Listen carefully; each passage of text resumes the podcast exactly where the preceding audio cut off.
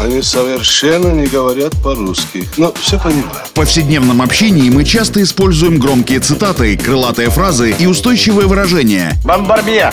Киргуду! И даже не задумываемся об их истинном смысле и тайном происхождении. Что он сказал? Игра в слова. Настало время узнать тонкости известных метафор и речевых оборотов. Куль железо, не отходя от кассы.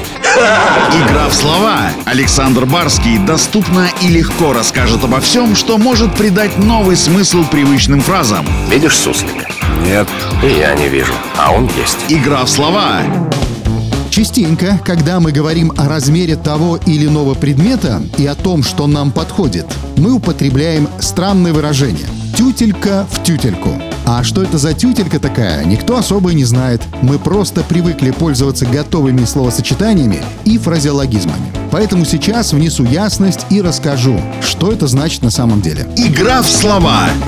В нашем языке слово «тютелька» встречается всего в одном варианте выражения – «тютелька в тютельку» и используется для описания действия, которое совершено очень точно, метко и аккуратно или идеально подходит по размеру.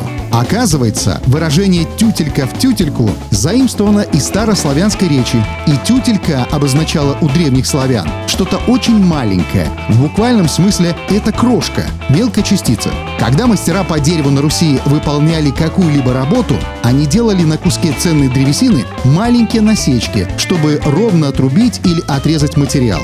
Эти насечки они называли тютя, а когда этих отметок было много, то называли тютями или тютельками. Они помогали плотнику не промахнуться, сделать точный удар топором и идеально подогнать детали друг к другу. Буквально тютелька в тютельку тогда и означало меткий удар топором по насечке. А сейчас мы употребляем это выражение, когда хотим сказать, что работа выполнена точно или нам идеально подходит что-то по размеру. Но вот такая история.